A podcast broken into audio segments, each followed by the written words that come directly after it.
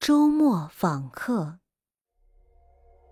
星期日，休息，我不上班，一个人百无聊赖的待在家里，看着电视，想给暗恋的女生发个微信，却不知道该发些什么好。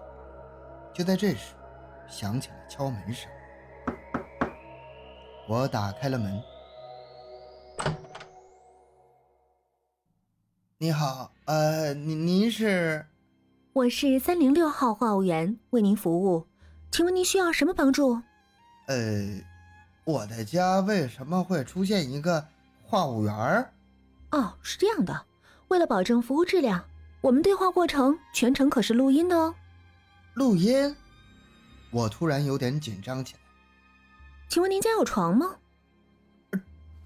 床。说着，这个话务员竟然走了进来。太好了，昨天看电视剧睡得太晚了，我需要睡上一觉。哎，等，等一下，你为什么要在我家睡觉？您家的床实在是太舒服了。呃，可是为什么呀？他竟然在我家睡了起来，还。打了呼噜，又有人敲门。我打开了门，门口竟然站着一个交警，他非常标准的向我施了一个礼。你好，请配合我们的调查，你是不是在二环上超速了？呃，我我我早上没开车呀，我是走着上二环的呀。交警非常认真的在罚单上写。走着上二环还超速，多危险！罚款五百，拿好罚单，请在三天内到最近的肯德基交纳罚款。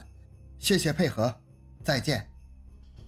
啊，走着还能超速啊？还得到肯德基交罚款？我为什么突然感到对这个世界陌生了呢？我愣愣坐在那里，没有反应过来到底发生了什么事儿。今天第三次有人敲门了，我决定不理会。今天这些访客实在是太奇怪了，我不知道还会发生些什么奇怪的事儿。敲门声还在继续，敲门声依然继续。我实在忍不住好奇，打开了房门。门口站的是一个背着已经打开了降落伞的人。巨大的降落伞充斥着单元门口，甚至有一部分还伸到了电梯里，电梯也因此开开关关的，始终关不上门。好吧，我承认我已经习惯了，没什么可意外的。我很平静地问他：“啊，你有什么事儿啊？”为了实现我的信仰，我千里迢迢冒着生命危险来到这里。不是为了和你闲聊的，今天你必须给我一个交代。交代？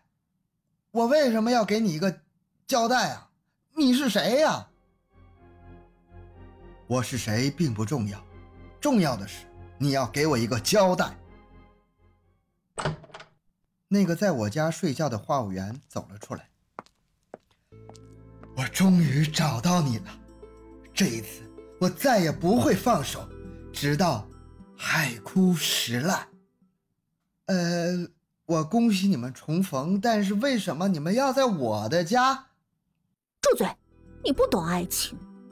两个人说完，手挽着手一起走向了电梯，看着他们的背影，仿佛就像婚礼上的一对新人。从前、现在、过去了，再不。